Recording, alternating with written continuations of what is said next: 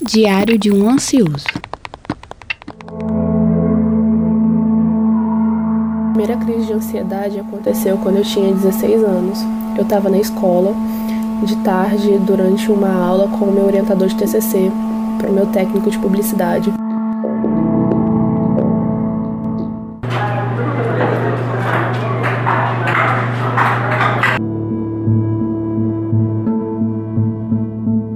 Dar notícia para ele que o nosso trabalho tinha ido por água abaixo, que não tinha dado certo e a gente teria que começar tudo do zero.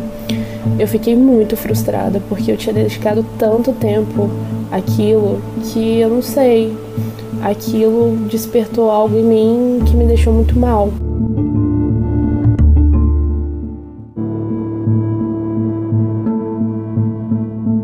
Eu sempre fui uma pessoa muito ansiosa. É, eu sempre fui aquele tipo de pessoa que não dorme quando vai viajar no dia seguinte, quando tem uma apresentação de trabalho não consegue dormir. Eu não sei, eu, te, eu tinha ansiedade, mas um nível normal, todo mundo tem ansiedade, todo mundo é ansioso em algum ponto.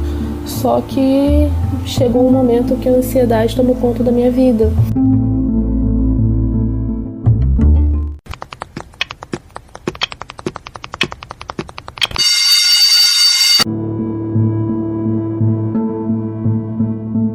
Eu comecei a me sentir muito mal, eu corri para o banheiro, sentei no, no vaso sanitário com a tampa fechada, respirei fundo, mas o ar parecia que não entrava nos meus pulmões. Eu comecei a ficar desesperada, porque eu sei que quando eu me sinto assim, eu tenho crises asmáticas.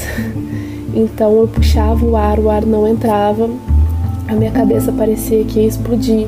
Aquela cabine do banheiro parecia que ficava cada vez menor e eu ficava cada vez mais desesperada. A minha visão começou a ficar meio preta. Eu não estava com a bombinha do meu lado, eu não sabia o que fazer e aquilo ali hum, me deixava cada vez mais desesperada.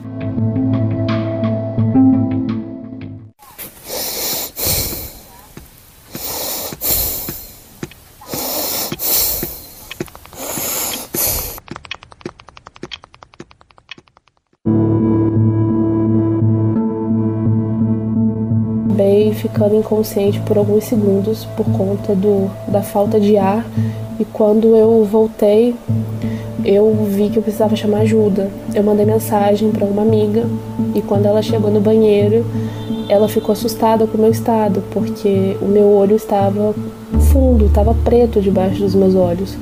E eu não estava completamente pálida. Eles ficaram muito preocupados, ligaram para os meus pais e foi a primeira vez que eu fui para no hospital.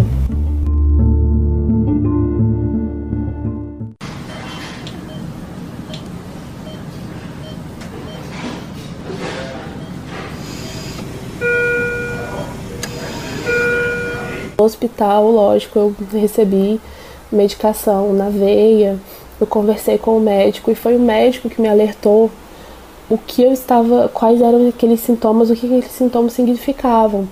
Ele me disse que tudo aquilo poderia ser ansiedade e que eu precisava procurar um profissional, eu precisava fazer terapia, eu precisava fazer um tratamento, porque a ansiedade não é brincadeira e aquilo ali poderia piorar muito mais. O que eu senti naquele dia poderia piorar dez vezes.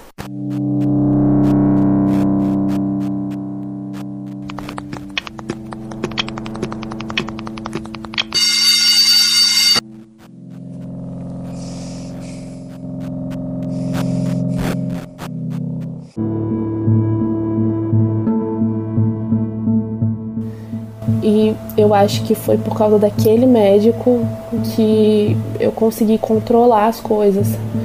Naquele ano eu parei muitas vezes no hospital por conta da ansiedade, mas eu sabia o que eu tinha. E eu sei que essa é a maior dificuldade para as pessoas que têm crise saberem o que, que elas estão tendo. Porque a ansiedade ela tem uns sintomas muito engraçados. Cada um ela ataca de um jeito e no meu ela atacava como a asma. Eu jamais saberia que era uma crise de ansiedade, uma crise de pânico, se o médico não tivesse me alertado. Para mim teria sido só uma crise muito forte de asma.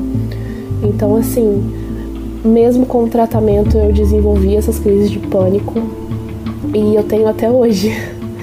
É, eu continuo em tratamento e é uma guerra, mas é uma guerra, é uma batalha que a cada dia melhora. Às vezes você dá 10 passos para frente e no outro dia você dá 9 para trás. Mas é uma coisa que você consegue conviver procurando ajuda.